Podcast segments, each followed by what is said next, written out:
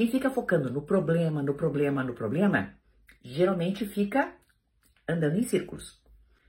Olá, a seguidora que eu vou identificar aqui pela letra C mandou mensagem para mim inbox no Instagram. É curta, mas é profunda. Ela diz: Ontem finalizei meu relacionamento de 8 anos. Tenho 51 anos, moro sozinha. A falta do costume do dia a dia me dói o coração. Parece dor física. Morávamos juntos há dois anos em minha casa. Hoje tem que ser o dia 1, um, mas confesso que estou perdida, mesmo certa que foi a melhor escolha. Eu tinha dependência emocional da minha parte.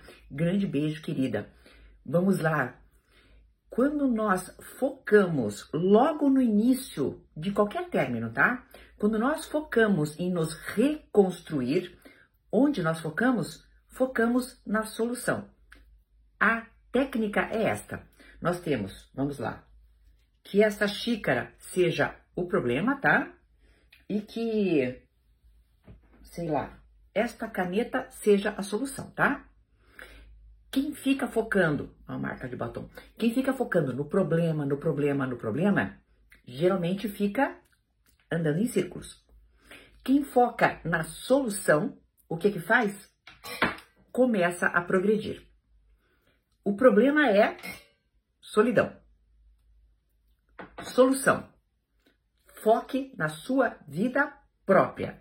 Primeiro lugar, Encare o seu corpo, o seu organismo, não estou falando de vaidade, o seu organismo como um bem a preservar. Nós preservamos esse bem com o quê? Exercício físico e alimentação razoavelmente boa. É isso, não precisa ser o tempo inteiro, tá? Então, essas duas coisas podem te abrir grandes possibilidades. Primeiro, você focar em estudar, pesquisar e ver. Segundo, no exercício físico, você pode começar a fazer parte de alguns grupos, o que isto é fantástico. Outra coisa, hobbies que podem ser os mais variados possíveis. Eu me lembro de uma pessoa que eu atendi que começou a fazer fuxico. Sabe aquela coisinha, né? Bonitinha. Fuxico, exatamente isso.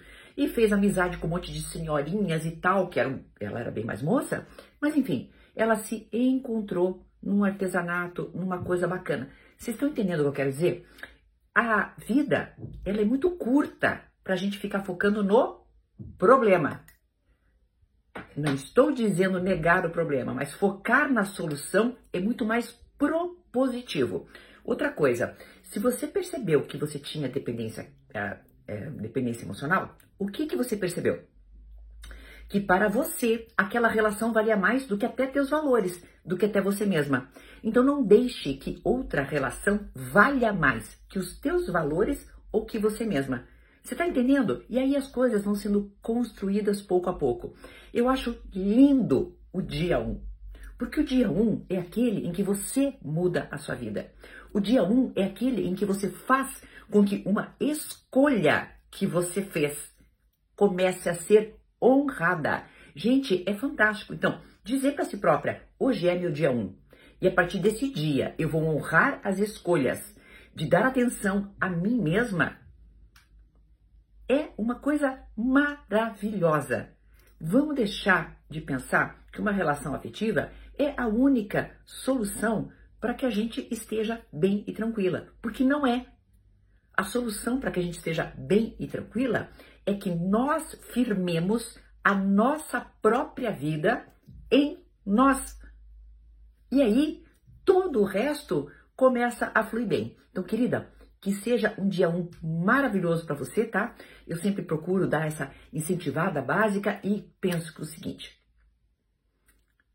todas as pessoas, todas, têm o direito a recalcular a sua rota.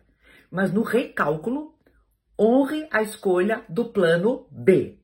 Não me joguem o plano B pela janela. Até uma próxima!